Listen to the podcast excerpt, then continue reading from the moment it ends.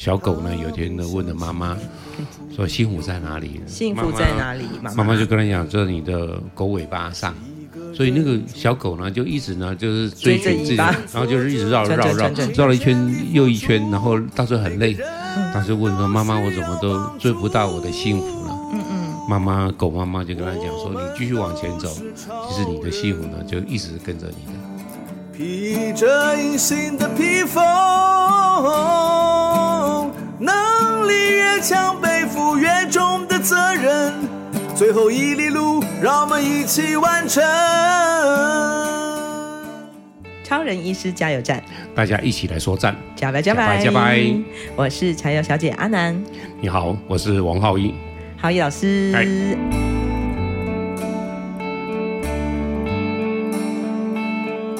上一集我们聊天聊到已经忘记时间了哦，对，所以忍不住的只好说好，那我们再停留在时间的刚刚那个故事里面，我们继续啊跟老师聊我们夏天的第二集的故事哦。嗯哼，老师你有没有觉得你搬到都兰之后啊，我们得天独厚，就是因为就是住在太平洋旁边，是啊，对，然后很多人说啊，你们就是看到第一道日出的那个东海岸，没错，我说对呀、啊，我现在目前就是每天都给日出的阳光哦，然后叫醒的。高能量啊！我过去呢是住安平，我说现在其实还有很多时间在安平。我每天看的是夕阳，嗯嗯嗯，对，而且楼很高，所以呢就可以直接看到夕阳，台湾海峡。那所以我整个的生活呢，就是有一半呢是看安平的夕阳，夕阳，然后到都兰呢来看日出的。哇！所以对我而言，或者说对很多人而言，你可能会羡慕。那我也完全承认是。都兰呢是整个跟西海岸的所有都市的生活的样态跟节奏是一个风景完全不同、完全不同的东西。嗯、对对，享受都兰这边可以看到的外面的黑潮，嗯，那样子的深蓝色，嗯那个整个的情形，嗯、看到乌云密布，看到各个色彩的不同的蓝，嗯，在海，甚至于往后看都兰山。都兰山的美，或者说台东的山的美呢，跟花莲的山的美其实完全是不一样的，完全不一样的。对，花莲的话是属于比较雄壮的，嗯，然后整个的台东的山呢是比较秀美，嗯，比较亲人，嗯嗯，比较能够觉得他就是你的家人，可以接近，对，他就是整个不是限制你的，而是他们家之家里面呢做一个小小区隔的一种屏风的一种感觉，嗯嗯嗯嗯嗯。所以啊，其实，在东海岸不但我们有日出。夏天呢、哦，我们整个东海岸北边，我们最重要的月光海音乐节也开始了。是，对，对，月光海。对，这名字其实很浪漫哦，但是过去没有看看过。嗯、对，后来有一次呢，就在都兰的海边，晚上可以在那边去，那整个感觉就真的就是哦，原来。听到的、看照片的，跟现现场嗯。所感受的是一个完全不一样的世界，真的是魔幻时刻哦！魔幻时刻，你会觉得好像生命就会在这边里面就按下一个很棒的一个暂时停下来，嗯，对，在那边享受一阵子，嗯，对啊，是像是夜晚的日出，哎，你可以这么讲，可以这么说吧，嗯哼，反而我们很少看到夕阳。因为我们看不到夕阳啊！啊，对，因为就是说有一个山脉这样子挡着你，所以基本上呢，夏天对我来讲最开心的时间呢，就是因为没有夕阳。嗯。但是呢，因为山已经把真这个那个落日挡住了，可是天上的白云还是把那个光照在这样子的东海岸上面来。嗯。然后呢，你的傍晚的时间是一个无限好的时间，就变得更长。嗯。这时间呢就很适合遛狗啦，或者。刚好适合在呃菜园子里面工作的这个时间，比较凉快一点点。对，浇水啊，各式各样的这个时间，对我来讲，劳动这样子的劳动是一个很很有趣的一种的生活的样貌。嗯嗯，享受它。嗯。老师这段时间以来，其实一直在进行着一些写作计划。嗯哼，想。讲到夕阳，讲到人生的夕阳，所以老师上一集我们聊到了这个橘色世代，是是战后婴儿潮的这个，我们讲三年级尾巴一直到五年级头的这一群世代。对，所以我把战后婴儿潮的地方就归纳在一个，这、就是一个橘色世代。可是我觉得，在我的观察身边中，年纪四十几岁的、五十几岁的朋友们，他们还在职场里面发光发热的这些人。嗯嗯嗯可他们发现比我们这个年纪的人呢、啊，或者说比我们更早的一批世代的人而言，他们更早呢在凝视退休后面这件事情了，也就是说，他的心理的他的心理的准备跟建设跟学习。我发现他们启动的比我们还要早，我觉得真的是一个很棒的事情。有自觉，有察觉到，对，要做这个准备了。对对对，等于这样子的察觉，然后会让他们开始能够去先看一下自己目前当下的坐标。嗯，对，我把人生常常当做是一个 NBA 的球赛，它有前半场跟后半场，那前半场有两节，后半场有两节。当然，我们可以说人生的胜负其实是决定在第四节的。可是你第四节的时间当中，你必须要看看你的第前面的第三节跟第二节的时间。嗯，那我觉得呢，刚好是第三节的部分呢，就是属于的就是橘色时代。嗯，可是更早的整个开始在瞭望橘橘色世代这些的中年者，嗯，他们可能呢困在现在目前的职场，所以我们常常会有讲说三明治的中年嘛的时代。这个时代我们我走过了，你会发现。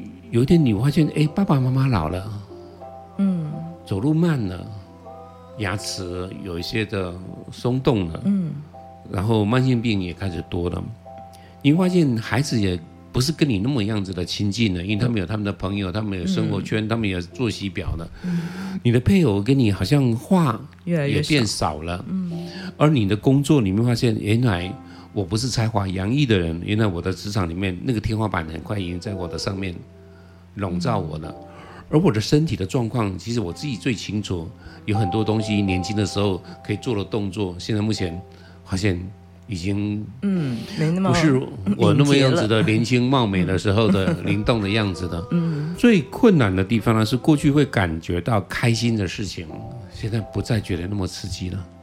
那这个东西，其实我在读历史的文物当中，有一天，淝水之战那个谢安跟他的大他十七岁的好朋友叫做王羲之讲，嗯，他说有很多这样子的事情，已经都觉得本来应该就会觉得，诶，这个点我就会笑啊，就会开心开心啊，满足了。他说你这个叫做哀乐中年，哀伤的哀，快乐的乐，哀乐中年，那其实不是乐，是哀。等于说，你的生理跟心理蛋白已经开始进入到了中间的最巅峰的地方，开始往下下坡了。嗯嗯。那这个这样子的一个状况，当时候呢，王羲之跟他讲说：“其实你这样子的感受，我也经历过，因为我大你十七岁嘛。”嗯嗯。那我的经验呢是听音乐，王羲之真的是这样子跟他这样子回答。哦。对，可是谢安也不是等闲之辈，他很快的知道说：“哦，原来。”很多的生理时钟跟社会的历练，跟你在职场上面的高度，嗯，然后让你会变得比较孤绝，嗯，对。但是呢，又某种程度的是更能够理解很多东西，其实是呃没有办法使上力的一些的事件跟情形，嗯。但是你会擅长更多的策略，然后一些的等待，各式各样的，所以开始呢就享受这样子的一个中年的的成长跟时代的东西。就是智慧有提高了，那同时呢，也瞭望自己年纪大的时候，嗯嗯，我的背影要留下什么东西？嗯，那我觉得呢，在现在目前的台湾的这个时代当中的五十岁左右的人，离退休还有一段时间，还要等个时间。那我刚刚讲的话，它刚好就是三明治的这段时间里面，所以呢，从刚开始的时候困顿的无力感呢，开始会变成另外一个呢，他会开始准备另外一个行囊。嗯，那我觉得比我这一世代的人而言，是到了时候我们才开始赶快补修学分的。嗯嗯，那我觉得他们都已经有种超前部署的这种事情，滚动式修正、超前部署。对对，我觉得这个对台湾的这样子的情形是一个好事。所以老师，你给他们一个名词叫“新橘色时代”。对对对对对，对开始看，因他的眼睛会看着看着人生的夕阳的那一块的，但是一边准备他的行行囊。对，但是呢，一边呢，他还是在目前的工作里面呢，奋力往前走。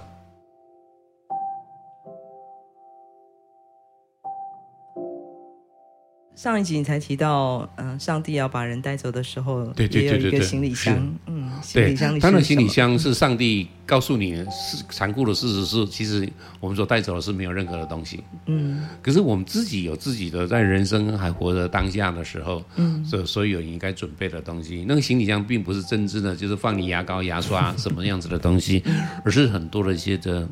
知识跟很多的心理准备，嗯，跟你应该在目前未来每一站每一站的时候，那个风景你都已经有事先有做一些的，呃，准备。设想，嗯，啊，对，准备。装备要带好，对对对，比方说可能温度会比较冷啊，你的衣服啊、袜子啊、围巾啊，什么样子都要准备好了。对啊，很多人到了那个地方才发现说啊，我都还没准备好了，我就老了，那那也。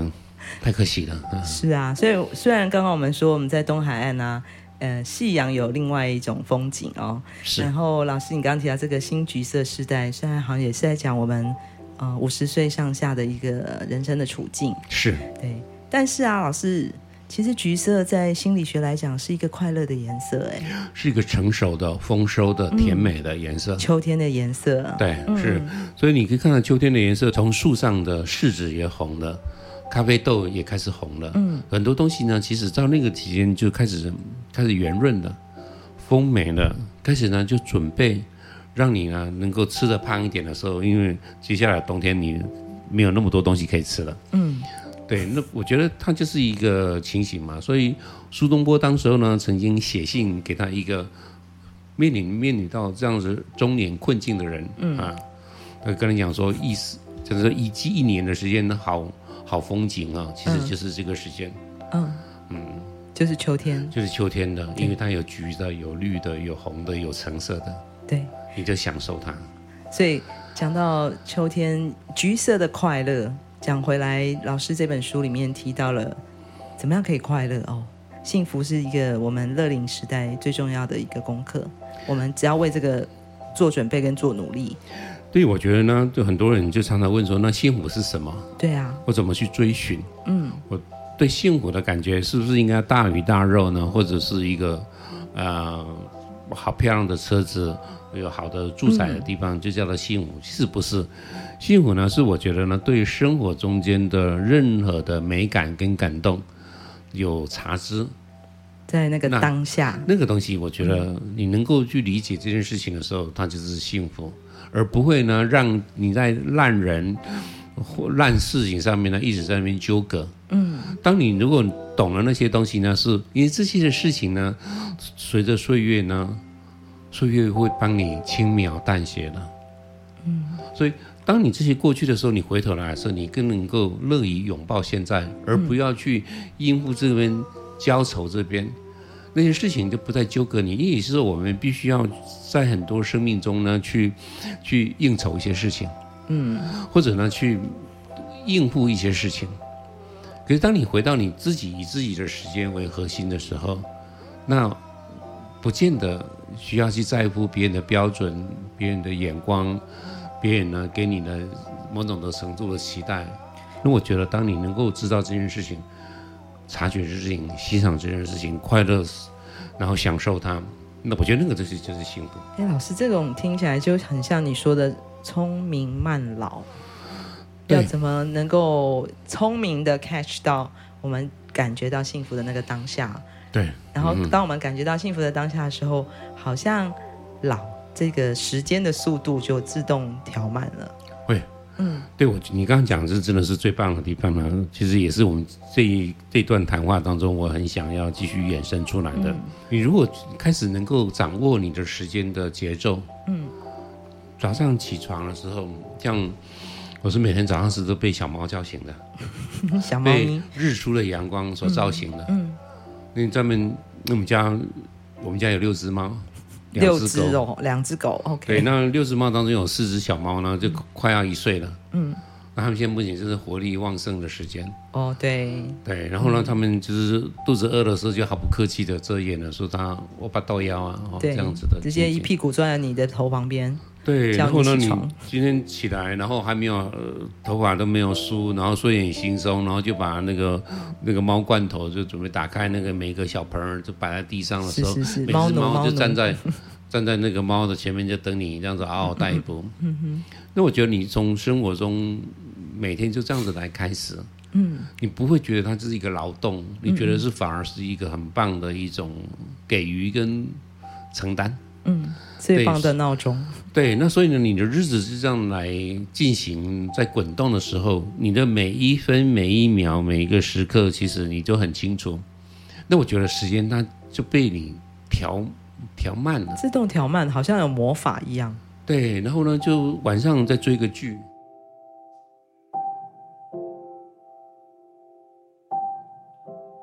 我这三年疫情的关系，我真的是很认真在追剧。好，你最近追的哪一部？我最近追《初恋》，会不会这样太幼稚了？不会呀、啊，我们今天已经夏天了，我们本来就是可以那个压。对，所以所以我就是韩剧、日剧，对我来讲其实蛮享受的。嗯嗯嗯。对，因为每一个地方可以，这个年纪我觉得很棒的地方，就是都可以看到细节。嗯嗯嗯嗯。对，他的讲话那个里面的东西，他的眼神的整个状况，而且就说我们还会挑。编剧的人是什么样的状况？就有我们有智慧了，对，所以我们开始会挑这些的时候，嗯、你会开始享受。哦，原来女王军训室里面的那种跟犯人的心理中间的拉扯，嗯嗯，然后最后他崩溃了，然后整个和盘托出，他为什么要杀了这个人？他为什么他受到什么样子的一种觉得内心不公平，跟什么样子的一种状况出来说？哦，原来可以。对，很多东西其实你牵牵扯到了心理性的一种探索，逃。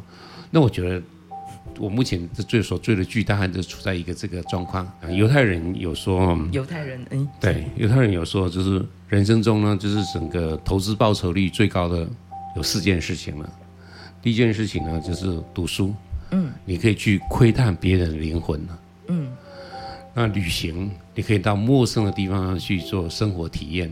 嗯，那追剧或者看电影的地方，你可以到荧幕里面呢去察觉、感受你所不曾拥有过的生命的一种的温度痕迹，在这边来的。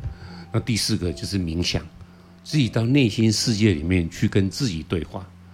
嗯，哎，我从信仰讲到这里也没有。你从追剧，其实让我想到你刚刚讲犹太人的四四大重要的事情哦。追剧，我们进入到别人的人生剧本里面，对对对对对，是。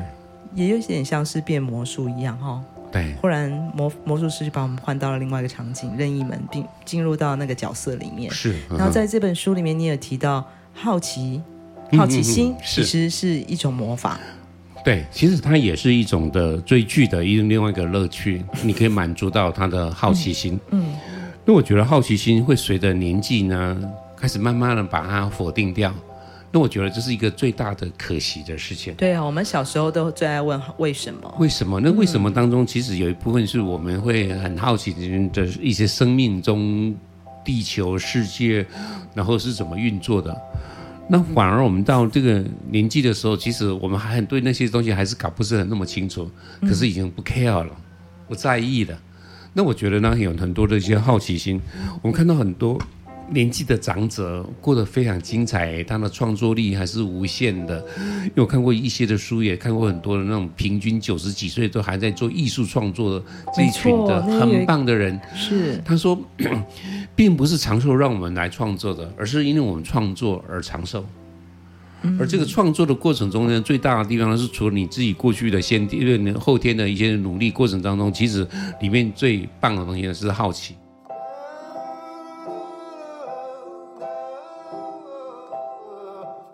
哎，有一句俗话说“好奇杀死一只猫”，这是不是让人不想要好奇的原因啊？那个东西呢，其实就是回头来讲，我们到这个年纪的时候，也应该可以知道，原来那是一个统治者的管理人的一种的方式。嗯，在过去的整个啊，以非以欧洲而言，是一个中古世纪嘛，嗯、很多聪明的女生呢，她就是女巫，然后就把她给烧掉了。嗯、很多一些太强的人，就是直接把她压下来嘛。打压。很多人希望你对我的基督的信仰呢，是完全是一个照单全收的时间呢。你不要怀疑人生，你不要怀疑什么样子的事情嘛。所以他就整个打压了很多的一些天性。这些天性当中，当然也包括，其实最珍贵的就是好奇心这件事情。所以是为了要打压你的好奇，免得你问太多问题。可是话说回来了，猫还是真的是一个好奇宝宝啊！我看到那个小小萌猫，然后呢就到处里面就是这样子去摸索，去练习爬树，然后就看到蝴蝶，那就是。拼命的想要抓，然后爬到树上里面去捕捉，各式各样的。然后就家里面有一些壁虎，我们家的猫就是猎虎高手啊。然后想办法去抓，眼睛是睁得很大，然后看它，然后终于能够抓住的时候，然后那个壁虎不是会断尾巴吗？对。那小猫就傻傻的就抓在那个尾巴里面呢，就把它吃了，然后那只壁虎呢就从容就逃逸了。我讲我 小时候根本不知道原来它有效，后来发现啊，原来不是对人有效，是对猫有效。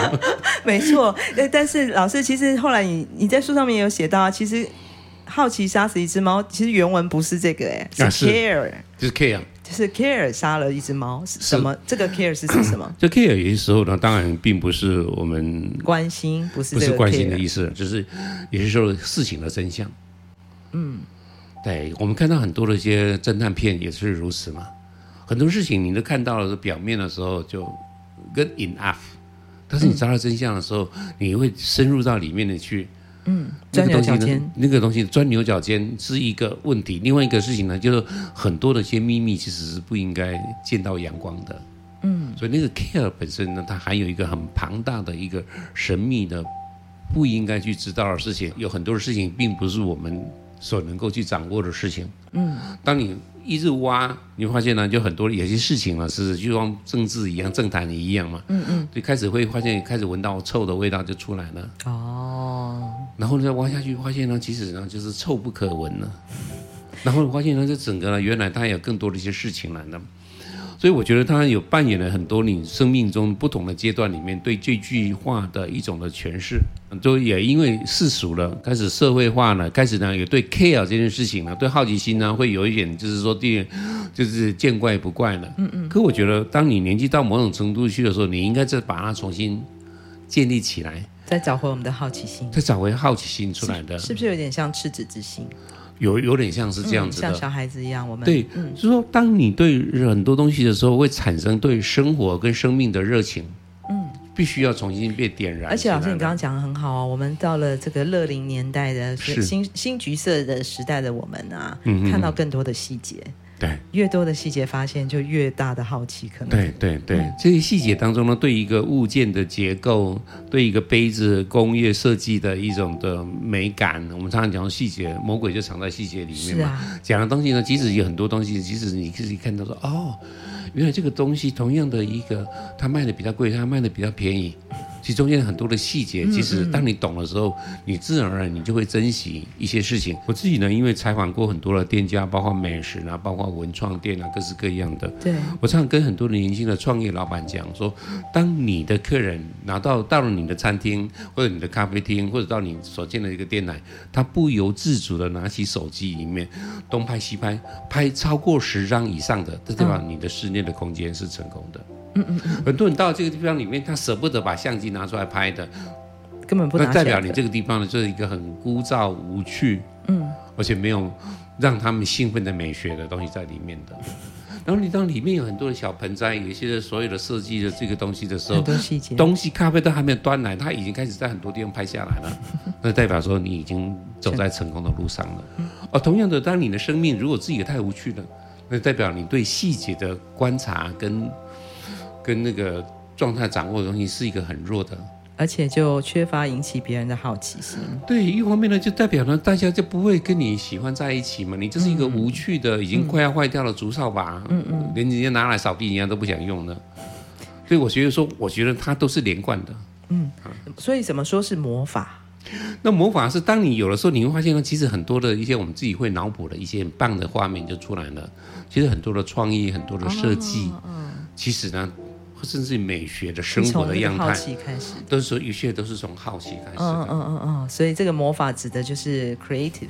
那当你懂了一些的乐趣的时候，我最后常常在讲的一个概念呢，就一个是看到，一个叫知道。嗯，很多这事是你先知道还是先看到的？理论上呢是先知道才会看得到。哦、我们比方说，好了，我们这巷子口里面呢，前面有一家卖小吃的，然后没有什么装潢的，破破旧旧的样子的地方。嗯可是，如果原因有一个报纸讲说，我们前都兰村最好吃的面店，嗯、就是那个阿嬷煮的。嗯，从此之后，你经过它的时候，你就会忍不住看到阿嬷在那边很认真的在那边煮面的。嗯，那你因为知道了，所以你就会看到了。嗯，你就会以后呢，就会尊敬这个面店，甚至呢，常常到里面去享受真正的所有的美食的东西的。嗯，可是很多事情是我们不知道的时候，我们就会错过。嗯嗯，看到了，视而未见，而且不了解它原来是一个这么棒的一个东西，是在这个地方来的。嗯，这个东西呢是在做一个品牌管理的时候也是如此，是希望让所有人都知道。当所有人品牌的消费者都知道的时候，自然而然就会享受到、察觉到，而在用它的时候就能够领略到。就我刚刚讲的，知道跟看到这件事情。所以呢，你今天好奇心呢，其实是先要同时呢是训练知道这件事情。嗯。比如说，你旁边那棵树，当你知道它的名字，知道它的原来四季会有什么样子的变化，春天开了什么花，夏天有什么样子的浓密的叶，秋天的叶子开始变色，冬天的时候叶子掉光光了。当你知道的时候，你就可以开始有四季的能够这样理解了。所有的东西呢，所有的东西，我认为都可以这样子的一以贯之的去理解这件事情。所以特别强调呢，好奇心这件事情。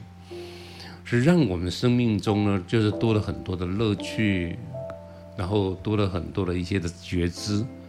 老师怎么这样听起来，我还觉得慢慢变老还蛮好的，因为越老啊，我们就看得越仔细。是。然后如果还怀有好奇心的话，对，我们就会产生更多的乐趣。是。不管创作也好，或是我们自己的想象力也好，或是 enjoy 那个当下我看到了，然后诶，我怎么会看到的那个好奇？对，这这一切都好像是一套聪明法则，哎。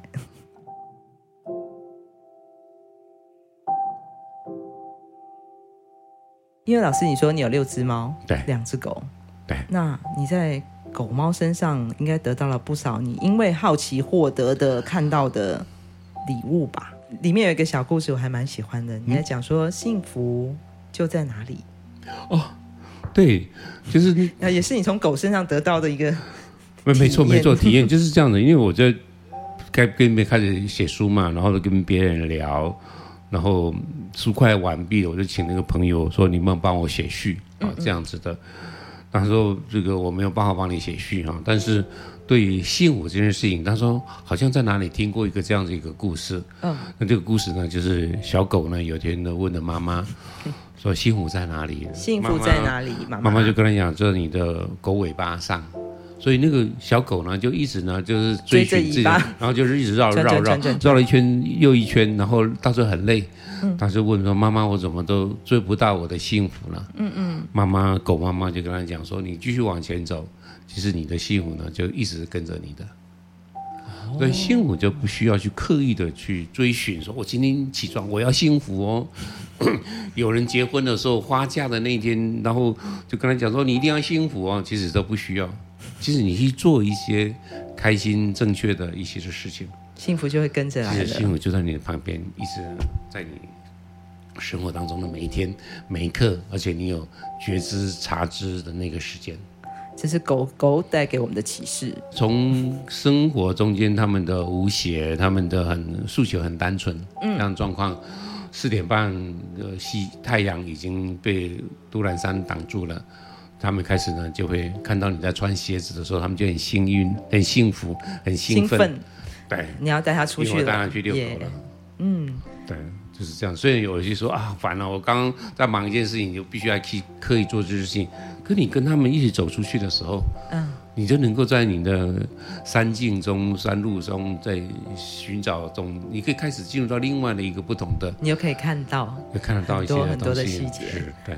猫咪也有带给一种哲学观，哦，有是，嗯、呃，他们不需要承担任何的责任，就我觉得这个太棒了。他们就只管好奇，只管 他们只管吃罐罐，然后开心的在那边打来打闹，然后睡的时候就可以睡得人仰马翻，嗯、各样的完全没有任何的警戒的睡姿。刚开始更小的时候还会叠放在一起，现在长大了开始比较会分开了。可是每个猫都是这样子仰躺着，身体拉直的，然后露出肚皮来的，那甚至有些时候所有的一个样貌，就是你光看它的。这样子的眼神，看这样子的睡姿，看这样子的，我觉得就是一个让你宁静。有些时候，我们的宁静是可以，有些人当然可能会透过读书，有人可能会透过念经，有人会经过大自然。那我觉得最简单的方式是，假如你有小猫，其实那一刹那眼神的接触的时候，其实你内心就已经宁静了。所以，猫是天然的哲学家。我觉得是这样子的，至少它提供给你变成哲学家的可能性。没错，我们今天很开心，又继续跟我们的浩一老师从夕阳谈到了狗狗、猫猫，其实都是在讲一种幸福，讲一种生活态度。生活态度，马萨路，我们今天谢谢浩宇老师，我们期待着秋天继续听到浩宇老师跟我们来谈秋天该吃什么。可以可以可以，或是下一个我们乐龄的题目，可以继续跟浩宇老师聊天。马萨路，谢谢浩宇老师，谢谢大家。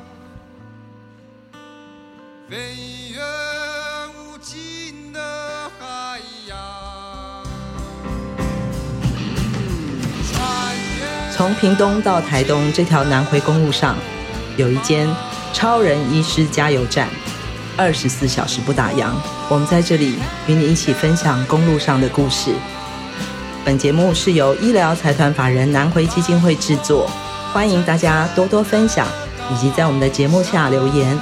我们下周见。